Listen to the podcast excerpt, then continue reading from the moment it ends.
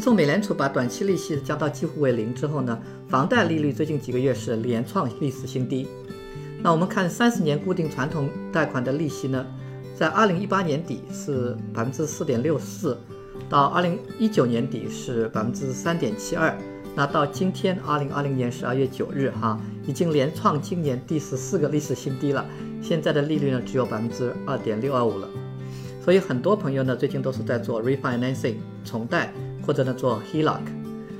所以呢很多朋友来到学堂来问几乎差不多的问题，关于这个重贷和 HELOC。我今天呢就结合我最近这段时间刚刚完成的几个 HELOC 和重贷的这个个人经验，和大家来分享一下，到底是要做重贷好呢，还是做 HELOC 比较合适？那如果做重贷的话呢，到底要不要把现金取出来，以及这个重贷我们要怎么样判定划不划算？另外呢，如果做 HELOC 的话呢，到底要怎么用这个钱，以及这个用 HELOC 要注意些什么？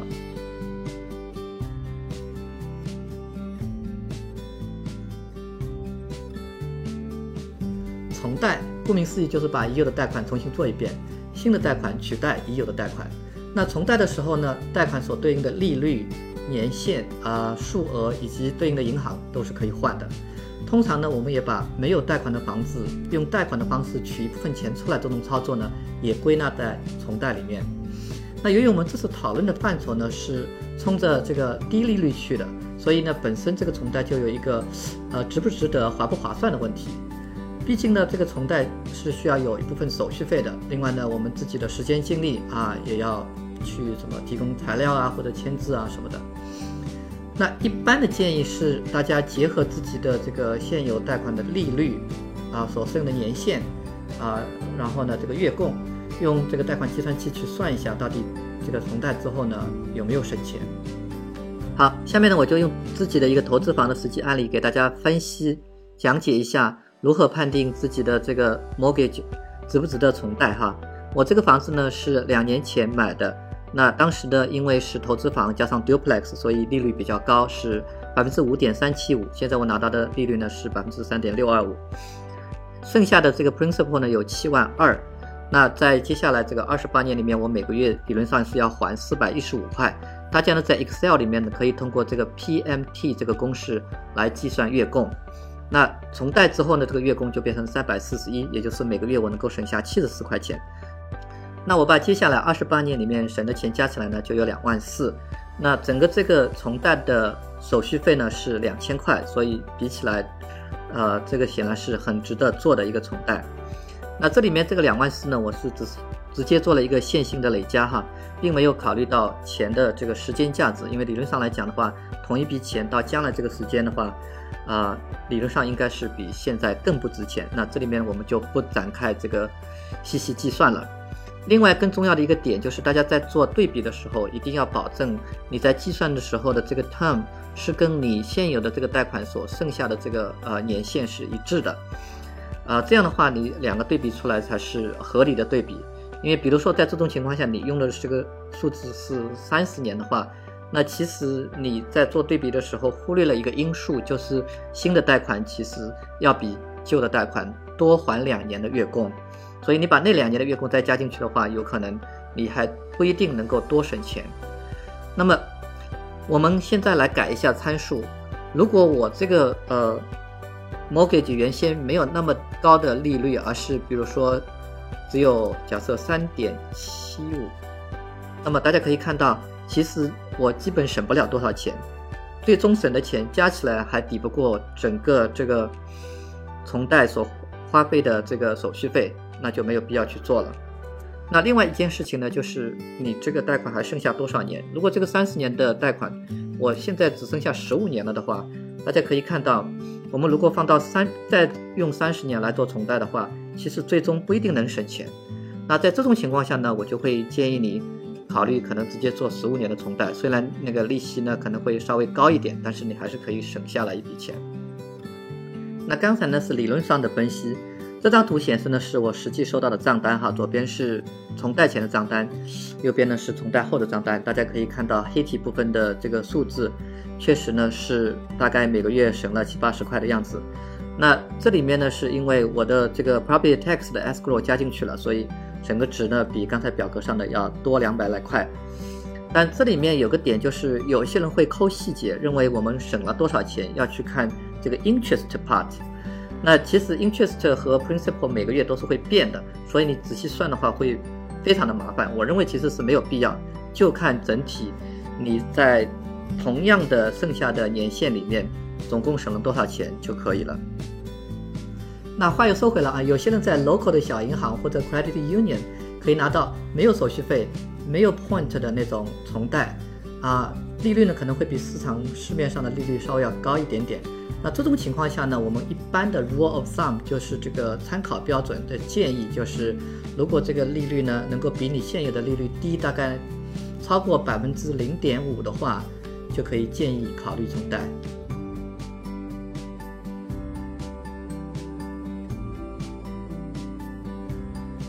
HELOC 就是 Home Equity Line of Credit。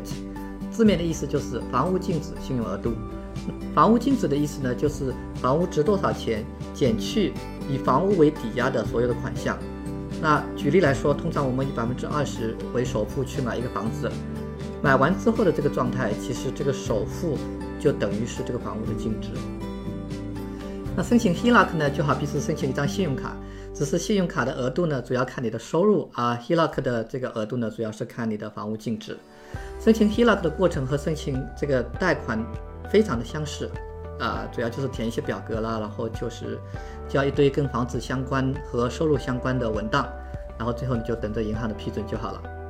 HELOC 的计算呢比较简单，就是把房子的估价乘以一个叫做 CLTV 的系数，再减去你房子现有的贷款。那 CLTV 呢就是 Combined Loan to Value Ratio，一般呢是在百分之八十左右。那比如我的一个房子呢，估价是二十三万，现有的贷款呢是十万，那么最后拿到的 HELOC 的额度呢，就是二十三万乘以百分之八十，再减去十万，正好是等于八点四万。我做这个视频有一个很重要的点，想特别提醒大家，就是不要把 HELOC 额度里面的全部的钱都拿出来，因为这很有可能会影响你的信用分数。我们呢在学堂有个群里面正好提到了这个话题，那大家聊的时候有很多朋友跳出来哭诉哈。有些学员说，他把 HELOC 里面的钱都拿出来之后呢，信用分数一下子降了十分或者二十分。有一个学员说，他一下子降了一百分。当然，也有学员说自己的信用额度呢比较高，所以即便 HELOC 全部拿出来之后呢，也没有影响到自己的信用分数。所以这件事情呢是非常因人而异的。但是一般的建议呢都是不要全部都拿出来，最好呢就是控制在这个一半以内会比较安全。另外还有一个点就是，你一旦从 HELOC 里面取了钱之后呢，一定要记得去定期偿还，不然的话，后果和不支付贷款是一样的，你有可能会因此而失去房子哦。那最后呢，我就补充一句哈，其实我们说的这个 HELOC 的贷款和所谓的房屋净值贷款 （Home Equity Loan） 是两回事情啊，这里我就不展开讲了。反正呢，就是房屋净值贷款是指用房屋做的第二贷款，而 HELOC 呢。更侧重于是申请一个随时可以用的信用额度。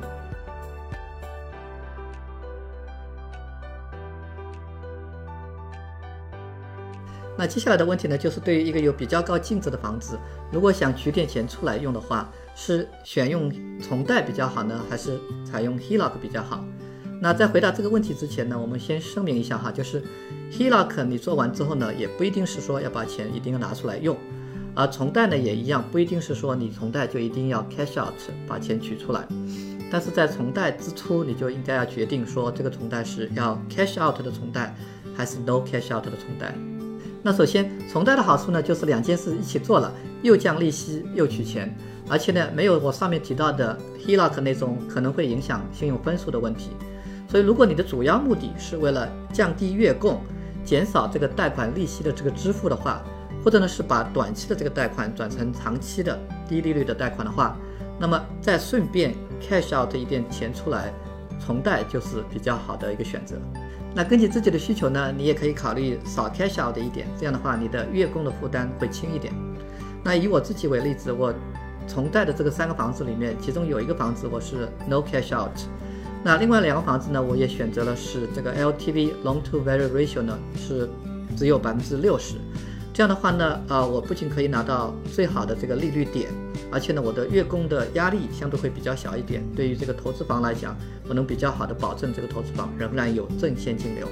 那 HELOC 的优点呢，就是比较灵活。比如我刚申请的这个 HELOC 呢，它有个十年的 draw period，也就是说在接下来这十年中，只要我这个房子呢还没卖，而且呢这个房价呢没有这个断崖式的下跌，那么基本上我就可以在十年里面随时向银行那边去取高达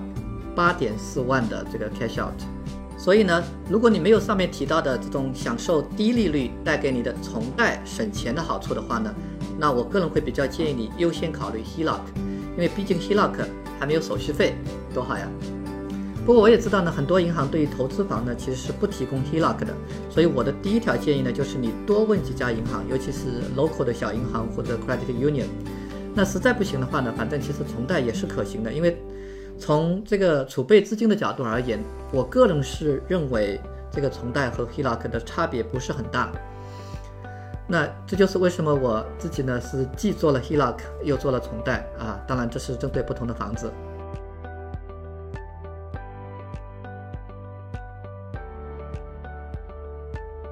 那我知道我的听众里面呢有很多是投资人，尤其是听过我上一期节目的，也许还记得对于明年的房产投资机会哈，我们可以做的其中一件事情就是储备资金，而重贷和 HELOC。恰恰就是储备资金方面，我们自己就可以做的一件事情。那当然，储备资金呢还有其他方法，你也可以，比如说增加人脉的方式呢，使得你自己在需要资金的时候可以借得到。反正呢，从投资的角度来讲，我个人呢是比较建议大家趁现在利率比较低的时候呢，去套一些现金出来，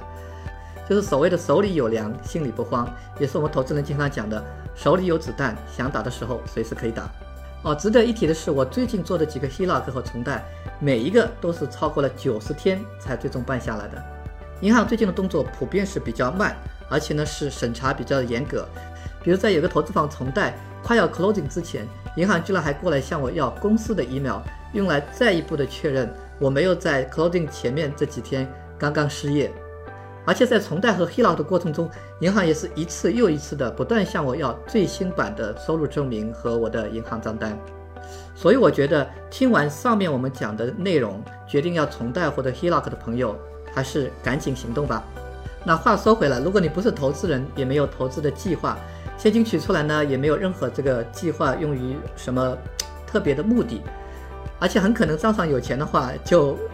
忍不住的要买买买。那这种情况下，我可能就会说，你就做个 no cash out 的 refinancing 就是最好的。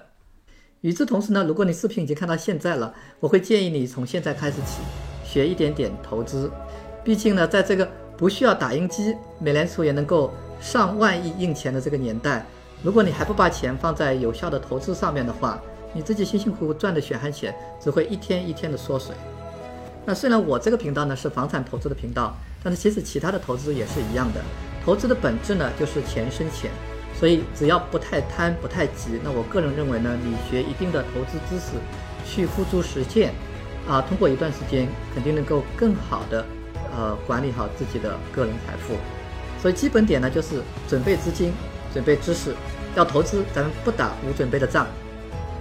那最后呢，喜欢我视频的朋友，记得关注与点赞哦，您的支持是对我最大的鼓励与支持，谢谢大家。